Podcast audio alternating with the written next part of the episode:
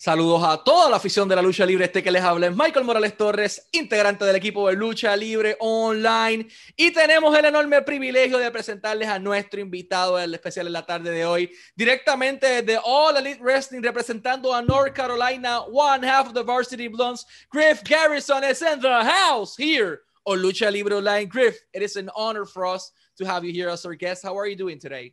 I'm doing great. Thank you so much for having me. It's a great way to kick off my Friday, man. Man, thank you for being here. And I wanted to start this interview asking you, how did your passion for pro wrestling start? I mean, which was the wrestler, the match, or the rivalry that engaged you enough to do this?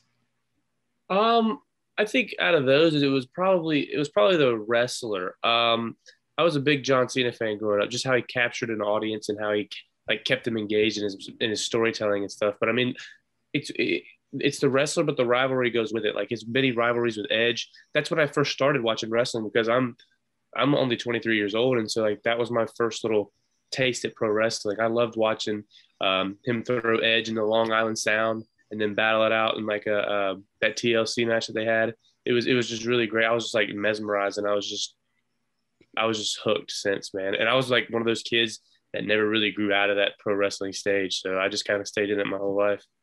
I'll translate that to Spanish. ¿Quién fue el talento que eh, enamoró a Griff Garrison de la lucha libre? John Cena. Griff tiene 23 años y fue esa rivalidad con Edge que todos recordamos que lo enganchó en esta profesión para el resto de su vida.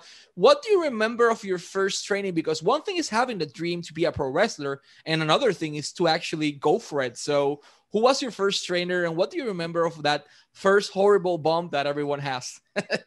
like so it was me and my friend. His name is Marcus Cross. He uh he went with me. We um did this whole trampoline thing for a while um, that I've talked about on plenty of other podcasts. And then we were like, yeah, let's do this for real. And so we looked up schools near us and thinking we're not going to have any luck. We found one 30 minutes away and we went and the, the, the promotion is called Firestar Pro Wrestling. And my uh, head trainer at the time, LeBron Cozone, he, uh, he was very intimidating. Just going in there and just seeing a ring and like, oh my god, we're gonna step in that ring. Like that's been our dream, but like at the same time, it's it's it's a little scary. Um, but yeah, I remember bumping first out of the out of me and Marcus, and I hit the mat, and I didn't tuck my chin, so I thought I had a concussion. I, like like the wind just got like knocked out of me, like I couldn't breathe, and I was like, ooh, I thought I broke my back. I was just like, this, that sucked, but that was a whole lot of fun. So I'm going to do it again. Masochism at its maximum expression. I'll translate that to Spanish. Griff Garrison encuentra una escuela de lucha libre junto con sus amigos. Antes de eso habían practicado en un trampolín a la parte de atrás de una casa. Ahí hacían todas sus movidas. Posteriormente encuentran una escuela de lucha libre allí mismo en North Carolina, a 30 minutos de su casa. Llega allí y su primera caída no pegó la quijada a la caja del pecho. Cuando hace el bombo la rompe y dice, casi se muere, casi sufre una conmoción cerebral, parece como que, ok, me dolió, voy a hacerlo otra vez.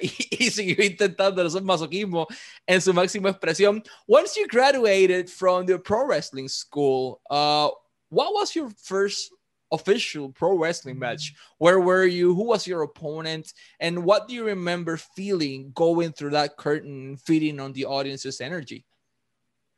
Well, if my first my first match after I graduated. I had already I had had a few already, but they were just at the training school. So um, my first match was, I believe it was down in Georgia at this place called Anarchy Wrestling, and my opponent, weirdly enough, was the guy that uh, I went to the school with, Marcus Cross, and it was weird, you know, like like the the building isn't that big and there wasn't but probably 100 people in the building but i was still so nervous. Like it's like this is my one of my first times wrestling in front of a, a bigger crowd because like the people that used to come to the shows was probably only like 10 or 20 people at the time like at my training school and so going going out there in front of 100 people i was like wow like i mean now it's like i could do that in my sleep but like at the time i'm like oh my like oh my god like 100 people are going to be watching me like i can't mess up like i gotta like do this this this this and this but um you know, it went good, man. It was a whole lot of fun. Me and Marcus have a lot of chemistry in the ring together. So um, the match turned out to be good um, for what it was, like for what it, back in the back in the time. Um, but it was it was very exciting, but it was also very nerve wracking at the same time. Translate that, su primera lucha, digo, ya había estado en otras experiencias de 10, 12 personas en su escuela, pero su primera lucha fue ante 100, un poco más de 100 personas, 100 people. Eh, ahí cambia la cosa porque es como que, wow, 100 personas me van a ver, no puedo arruinarlo, tengo que dar lo mejor. Y su compañero Marcus, que era la persona con quien estaba en el cuadrilátero, dieron lo mejor ese día.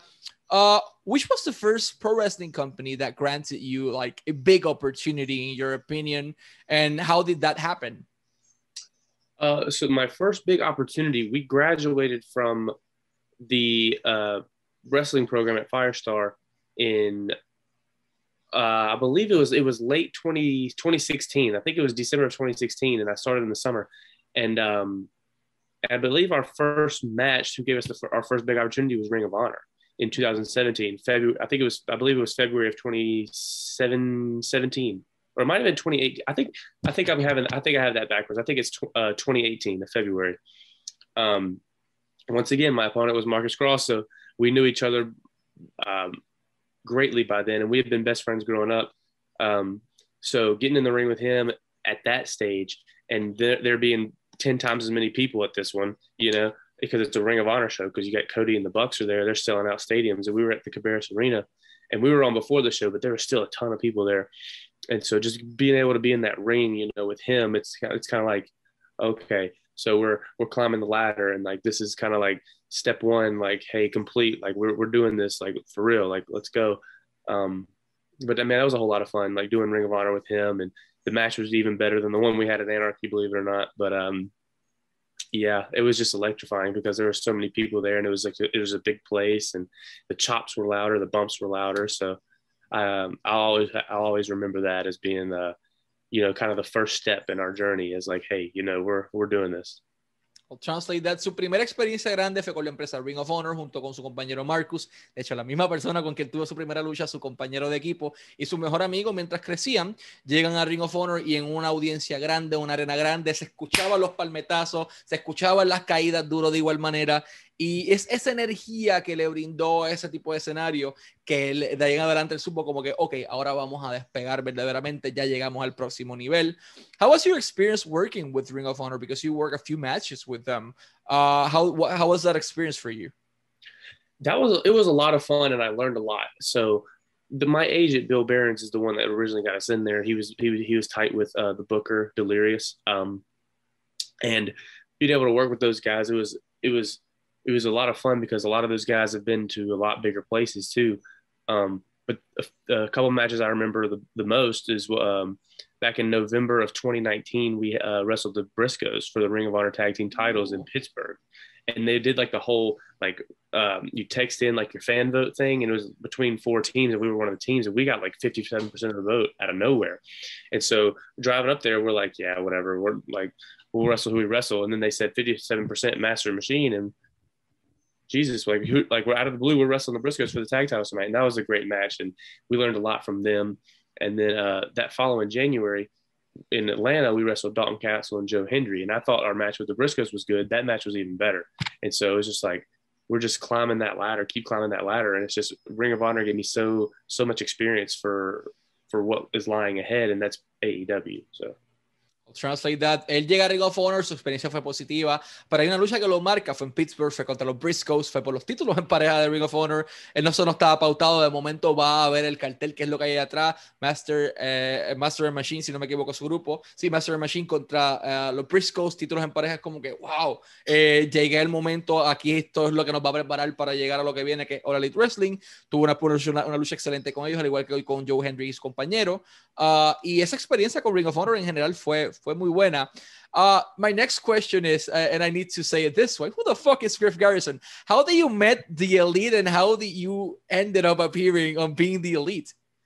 So it was my first trip up there, and uh, originally I was approached by Sammy Guevara to do a, a skit for his vlog. Uh, him confusing me with the whole Jungle Boy. It, it was on his vlog a while ago. That whole skit where Marko punched Jungle Boy because he thought it was me impersonating him. Um, but then after that, I think I think John Silver was right around the corner and he kind of saw like um, he kind of saw us filming that vlog and he approached me and was like, Hey, like Brodie, me and Brodie had this idea, like I'm gonna sit you in this chair and we're, you're gonna pretty much pretend like you're Jungle Boy again. I'm gonna spin you around in the chair, and he's gonna be like, "That's not Jungle Boy," and then he's and, uh, John Silver's to be like, well, then that's Griff Garrison. Who the fuck is Griff Garrison? And so I, I, have them, you have Brodie and, you know, John to thank for at least that pickup liner that got me over. So, um, but that's kind of how that started. You know, Sammy, uh, Sammy asked me to be on his, and then John kind of overheard and, and, saw what was going on, and he asked us to be, asked me to be on BTE.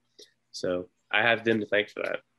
I'll translate that. Primero, eh, ¿cómo ocurre esa frase de quién diablos es Griff, Garrison? Eh, eso ocurre porque Sammy Guevara lo invita a su vlog. Ahí entonces hacen un sketch en donde lo iban a confundir con Jungle Boy. Entonces Marko Stunt se pelea con él John eh, Hoover, quien lamentablemente falleció, era Brody Lee, eh, y al igual que el resto del crew, dicen como que, ok, esto puede salir algo. Entonces lo sientan en aquella silla y, ok, lo confunden con Griff Garrison, estamos constantemente peleando. Griff Garrison en un lado lo confunden con Jungle Boy, y de momento cuando lo miran, eh, Griff Garrison es como que, Griff Garrison, who the fuck is Griff Garrison? Como dice John en aquel momento, y de ahí en adelante esa fue la línea que, que lo hizo elevarse al próximo nivel. How was your relationship with, with John, with Brodie Lee? Like, you had the opportunity to work with him in all these sketches and you could see him corpsing like he was about to laugh like 90% of the time when he was working with you like here's the thing i'm not it's hard to make me laugh but i love to laugh and filming those bits with those guys, it was like I was genuinely trying my best not to laugh out loud. Because if you look at Brodie and you look at John and you look at like Alex Reynolds, like the whole time they're just trying not to burst out laughing, and it was just genuinely funny because Brodie is yelling and he so, sounds so serious, but it is the funniest thing ever. Like it's the funniest thing. It's like, oh, I was trying. We were trying so hard not to crack. I'll, translate that. Uh, era bien difícil porque a Griff Garrison no es que no le guste reírse, le gusta reírse, pero es bien difícil hacerlo reír. Y entonces tú veías a, a John gritándole todo el tiempo, who the fuck is Griff Garrison o lo que sea, y tú veías a él tratando de, de, evitar reírse porque la tenía la sonrisa marcada en su rostro, al igual que Griff Garrison, esa, eso es parte de, de esa experiencia. How did you got the opportunity to work with All Elite Wrestling? Like, who gave you the call? Did you wrote them an email? How did that opportunity happen? So um, the guy I mentioned before earlier, Bill Barons, he's the he's my agent. He hooked me up. He's very very tight with um, with Christopher Daniels, who uh, books like the kind of the new guys, and, and he's also tight with QT because QT does the same thing as well. So back in March when COVID hit, I didn't really have any shows going on, and he got in contact with them to see if I could do like a like an extra spot, just come in and do a couple matches, and um, you know I got the call from Bill. Um, late May and he said like, Hey man, you're, you're going to all elite wrestling uh, next week. So get ready, prepare, go train. Um, and I got down there and uh, first match was with Jimmy and I had a match with Jimmy and Lance and uh, they went great, man. And um, ever since then, I think they liked my performances. They brought me back. I had a match with Ricky Starks. They brought me back after that. I had that dynamite match with MJF. And after that match, I was, I was signed. So um, kudos to Bill for hooking that up. But uh, it was man, it was crazy because I thought like in such a it's such a short time, my life just kind of flip flopped because like I thought like no more shows, like I'm gonna have to find a real job, like that sort of thing. Then I got the call a couple months later, and now I'm signed, and then here we are sitting here almost a year later. So That's really interesting. I'll translate that to Spanish. Su agente, Bill, el que mencionó en un inicio, fue la persona que le brinda la oportunidad de, ok, yo conozco a Christopher Daniels, conozco también a QT Marshall, voy a brindar la oportunidad, puedes llevar a Griff Garrison de extra. El primer inicio fue llevarlo como extra. Y eh, dijeron que sí, obviamente por la pandemia no había mucha lucha libre. Griff estaba pensando en buscar un trabajo regular, en lo que pues regresaba todo el circuito independiente. Y lo llaman, eh, Bill le dice, ok, llega acá, la próxima semana vas a ir a, a All Elite Wrestling, prepárate físicamente. Él llega allí, su primera lucha fue con Jimmy Havoc. Eh, ah, después de eso también con Lance, tiene la lucha que tuvo con Ricky Starks y posteriormente tiene una lucha en Dynamite que lo firmaron. Llegó así rapidito la oportunidad y el resto simplemente ha sido una bendición. Todo, todo ha sido all the way up, como dice la canción. Uh, how, what can you say about the backstage dynamic and the creative process on All Elite Wrestling? Um, well, I've said, I've said this on every podcast I've been on. Um, people ask me about backstage uh, at AEW men. The back, it, it's it's very welcoming. Like the first time going there, I, I used to tell people all the time, like I was very nervous because I've seen all these guys on TV. They're all big names. Like I don't like, man, I don't want these guys to be rude or like big shot me or whatever. Um, but I mean, all of them are just so welcoming. They all come up to you, say, "Hi, man, how you doing?" And it means a lot when like guys like Tony Khan and Cody and Chris Jericho, like there's those are guys, you know, they take time out of their day to stop and like shake your hand and say hello, like welcome, like we're glad to have you here, like and it's just like a it's just a welcoming environment, and it's just everybody just gets along with each other, and they know the goal, they know the ultimate goal for AEW, and it's just it's really cool to have all that camaraderie in, in a locker room because I've never really experienced that before until I got here. I'll, translate that. El ambiente de AEW backstage, como él mencionó en otro podcast, es welcoming. Siempre te reciben con brazos abiertos. Eh, es todo el mundo es libre. Todo el mundo puede saludar a todo el mundo. Todo el mundo puede comentar con todo el mundo. El proceso creativo de igual manera es bastante libre. Pueden ver sus oportunidades. Um, Griff, you're 6'3". Like you mm -hmm. are extremely, extremely tall compared to like the other half of the roster. Uh, how do you manage to move – as a cruiserweight with your size? Um, well, I've always been, I've always been super athletic, and I've always been like, my body type's been lean. Yeah, I have I have muscle on me and stuff, but I've always been lean, so I've always been able to like move and stuff. And in training, I would always do like I would always sell big, like I'm a big guy, but I, I would always try like the like the cruiserweight stuff and stuff like that, um, like the dives and stuff. I I would always do that just to just to like show that I still have that in my repertoire. I would do head scissors and hurricanranas and stuff like that in practice matches and stuff, just so like I can whip it out one day and people can be like, "Oh shit!" Like I've never seen him do that before, you know. And my training partner, that Marcus guy, he he's relatively short, so he does all that stuff too. So um, he's actually learning how to base me and stuff like that. So um, being able to move like a cruiserweight, I think, is valuable even at this height because even if you if you pull it out during a match, nobody's gonna expect it. You know what I'm saying? So like I've only done one dive since I've been in AEW, and people talked about it like, "Oh shit, like that was crazy!" Like when I dove on Brian Cage. So, um, yeah, I think it's just always good to just so have your normal stuff that you do, and then being able to pull one or two things out of the bag every so often. People can go, "Oh, sh-, like oh crap!" Like I've never seen him do that before. That was cool. So. I'll translate that. El Griff mide 6 pies con 3 pulgadas. Es un tipo extremadamente alto. ¿Cómo rayos se mueve como un cruiserweight? Siempre dice que ha tenido esa compostura física, es delgado, sus músculos y todo, pero eh, aprendió a moverse así porque tenía que hacerlo. Su compañero mismo, Marcus, que fue el que lo estaba ayudando con eso, le enseñaba a hacer base, le enseñaba a hacer todo poco a poco, hasta que eventualmente lo hace. Solamente ha hecho un dive en AEW, que fue la lucha con Brian Cage, que es el que todos recordamos. Y es como que, ok, lo hago cuando es necesario, pero no se hace todo el tiempo, pero sí puedo hacerlo. Y el detalle es ese, un tipo grande haciendo dive todo el tiempo como que no se ve bien, pero su psicología de usarlo cuando solamente es necesario, esa parte es muy buena para la industria. Whose decision was to pair you up with Brian and how did that happen? Well, that that was kind of that's kind of a funny story, and it, it was originally it was Tony's decision. Um, but the reason why it was a funny story is because the first time we tagged before we got down there, I met up with him in Charlotte Airport, and we just, you know, we were just talking, like, because you know, I'd, I'd seen him down there before.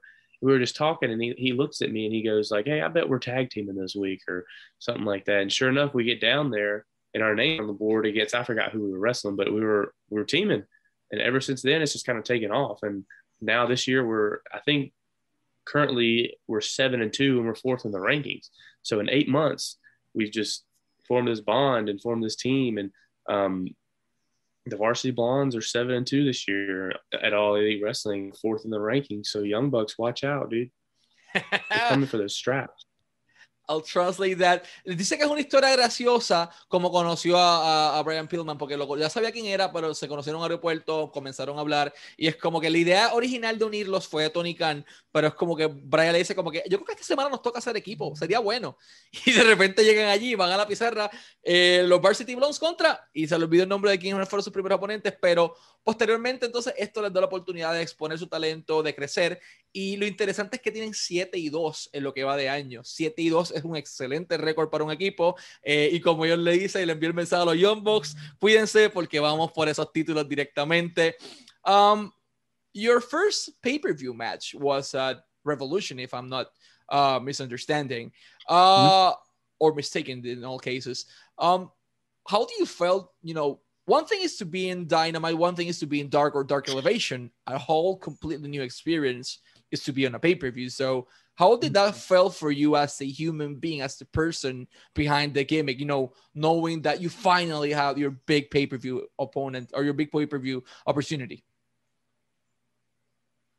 Man, that was that was really cool. Uh, I think it was Wednesday, the Wednesday before the pay per view. Tony came up to me and Brian. He was like, "Y'all are going to be in the uh, tag team uh, Royale match this Sunday." And I was like, "Man, that's that's just really cool because like not even being here a whole year, and now I get to be in the the Revolution tag team match and share the ring with guys like like Dustin and like Jungle Boy and Luchasaurus and and uh, all those guys. Man, that was just really cool because like I know I just knew people like people were sitting in the crowd watching. A ton of people watched it at home, and so even not even be on the on there for four or five minutes, it was still it still made my world. You know, um, just like because I'm like I, like I said, I've only been doing this for less than five years, so being able to have that under my belt and say like, yeah, I, I did an AEW pay per view is is really cool. So it was a lot of fun and. Oh, sorry. No, you go. You go. I just would say it was a lot of fun, and I gained a lot of experience being in the in the ring with those guys. Awesome, I'll, translate that. Uh, la experiencia fue muy positiva. Lleva luchando solamente cinco años. Actually, I didn't know that fact. So uh, before uh, before I translate, I do that. Lleva solamente luchando cinco años y el hecho de que ya haya tenido una oportunidad en su resumen de estar en un pay-per-view, sí, no fue una lucha súper larga, no fue una lucha eh, tal vez como él lo hubiese querido, pero tiene un pay-per-view de Elite Wrestling en su resumen y eso está excelente. I didn't know the fact that you only had five years wrestling. I mean, uh, yes, you're only 23 years old, so technically the math does the work, but you wrestle like you've been there for a decade, for 8, 10, 12 years. So uh, to be technically a new guy inside the pro wrestling industry and receiving this opportunity, it's it's must be like an amazing thing for you. Uh, what does your family think of what you do for a living? Do they support it? Oh yeah, my uh my dad he he grew up watching it and supporting um watching it with me, and so did my mom for quite some time. And they were like at first they were like nervous because like oh like I don't want you to get hurt and all that stuff. And then eventually they started coming to enough shows and they were like, you know, like you look like you're having fun and you look like you love it and stuff, but it doesn't pay the bills, so you might have to get a real job too. And then like I said last year I got the call, and then this like ever since then they're just like, well, you're doing it for a living. That's what you always wanted to do. You're living your dreams. And they, they like to brag on me to, to their friends stuff. So they're very, very supportive. I'm, I got, I got lucky with my parents. They're, they're very loving, caring, and supportive about my dreams. So. Translate that, sus papás lo respaldan, su papá era ya un fanático de la lucha libre de por sí, y es como que en un momento dijeron, esto no está pagando las cuentas, vas a tener que buscar un trabajo adicional, pero de repente le llega la oportunidad de la llamada del año pasado, todo cambió delante, ahora lo presumen a sus amigos y todo, mi hijo es Griff Garrison, qué grandes somos, y este es parte de, de esa misma experiencia, son papás orgullosos y lo respaldan en, en lo que hacen. You got engaged, Griff. Congratulations to you and your and your fiance on that. Um, how do you feel taking that big step in your life at only 23 years old? Well, um, at 23, that's that that might seem young, but that's that's also the age my sister got married, and it's just um, when I met when I met Franny uh, originally, we went on our first date at a Japanese restaurant. I came back and I, I told her this, and she still doesn't believe me. I came back and told my friend, I was like, "Look, I just went on a date with my wife," and um, knowing that, and it's just like we just we click and we la- have fun together and we laugh and we have always have a good time. Um, I was just like, let, let me just tie the knot now, so I don't have to worry about her leaving me, you know, and going for some other somebody else. So, um, bought her a ring, got on one knee and engaged, and now we're engaged. And uh, I think this is my first time saying it on a podcast or publicly. Um, we're planning on doing next October, October of 2022. Oh, that's nice. Congratulations to both of you. I'll translate that. Uh, Griff toma la decisión de casarse con su pareja y menciona que en la primera cita con ella, con Franny, eh, ya él se va de la cita a un restaurante japonés, termina todo y le dice a su mejor amigo, creo que acabo de conocer a mi esposa. O sea, fue así, la conexión fue instantánea, sacaron chispa y decide entonces, eh, vamos a decirlo así, hacer el nudo. Eh, o sea, eh, llega, compra una sortija, se le propone matrimonio y ya eh, nos anuncia que oficialmente en octubre del 2022 entonces se, se casa Griff Garrison con su señora. Congratulations to both of you on that decision. That's incredibly, incredibly important step of everyone's life. Uh, going back to the pro wrestling industry, how's your relationship with Tony Khan as, as a boss and as a friend? Because it's, it's basically both at the same time. He, yeah, he really is. And it's just like, he always will always just like chat about stuff like about like, like, hey, like Griff, you're gonna do this, this, and this, and like he always like come up to me like, hey Griff, like how you doing? Like how's your day going and stuff like that. And then after the shows, like sometimes I'll go down there and just hang out with all the guys and stuff. Sometimes I go to bed because you know I'm just tired. But sometimes I'll go down there and hang out with guys, and he's just he's just open to everybody. Like he he'll go around and talk to everybody. Like he he's just a social butterfly. He's a great guy, and he could just literally talk to anybody for hours because he's just a he's just a very friendly person, and that's just how he that's just how he is. That's just like that's just him, you know. Like I'm just like I don't I don't look at him so much as a boss. Like when I'm after the show, it's like, oh, he's like, that's my friend. Like that's my friend. Like I can talk to him about whatever. Like he's just a really great guy to everybody he meets. So and everybody just is attracted to him because he is so friendly. Um, you could literally have a conversation with him for hours on hours about whatever. I'll translate that to Spanish. La relación con Tony es muy buena, como él dice. Eh, es una persona bien abierta, es una mariposa social en el sentido que se lleva bien con todo el mundo. Es un tipo amable, la relación es positiva. No lo ve ya tanto como un jefe mientras están ahí, simplemente lo ve como un amigo. Si lo respetan, si respetan todo, pero ya es una conexión tan buena que es más un amigo de, de, la vida, vamos a decirlo de esta manera. I also want to say something else in Spanish. Pueden seguir a Griff Garrison en todas sus redes sociales, en Instagram como at Griff Garrison, at Griff Garrison en Instagram, Twitter, at Griff Garrison 1, at Griff Garrison 1 en Instagram y en TikTok como at Griff Garrison de igual manera, lo pueden conseguir Griff Garrison en TikTok. Y por último, para toda su mercancía, camisetas, prowrestlingtees.com slash machine, uh, monster, um, eh, discúlpame, eh, prowrestlingtees.com slash master and machine, prowrestlingtees.com slash master and machine para toda la mercancía. Griff, before we go to our last question, thank you so much for your time. Uh, for us, it's been an honor to have you here uh, in Lucha Libre Online. Uh, what message can you send to all the fans of Latin America so they can tune in to watch all Elite Wrestling it's and all their products like AEW Dark Elevation, AEW Dark, and all Elite Wrestling, AEW Dynamite? AEW Dark Elevation Mondays at seven o'clock. AEW Dark Tuesdays on YouTube at seven o'clock. AEW Dynamite Wednesday, TNT at 8, 7 Central. Perfect. I'll translate that to Spanish, al igual que lo iba a decir de todas maneras. AW Dark Elevation todos los lunes a las 7 de la noche, hora del este, a través del canal de YouTube de All Elite Wrestling. Los martes, AW Dark a las 7 de la noche, hora del este, de igual manera, a través del canal de YouTube de All Elite Wrestling. Y los miércoles, 8 de la noche, hora del este, AW Dynamite, los Reyes de los miércoles, 8 de la noche, hora del este, por TNT y por Fight TV para todo el público internacional que puedan verlo. De igual manera, acá en Latinoamérica, los sábados y los domingos lo dan disponible a través de Space TV. En Brasil, los sábados a las 11 de la noche, hora del este. Y en el resto de los países, los domingos, 12, 1 o 2 de la tarde, dependiendo de la zona horaria en donde se encuentren, en países como Chile, Panamá, Costa Rica, Argentina, Bolivia, etcétera, etcétera. Así que denle la oportunidad, un excelente producto. Griff, it's been an honor for us to have you as our guest. Thank you so much for your time and always wishing you success in your career and in your personal life as well. Thank you so much for having me. It's, it's been it's been a lot of fun. Now I get to go eat and go to the gym. Thank you so much. Este fueron Griff Garrison y Michael Morales Torres para Lucha Libre Online.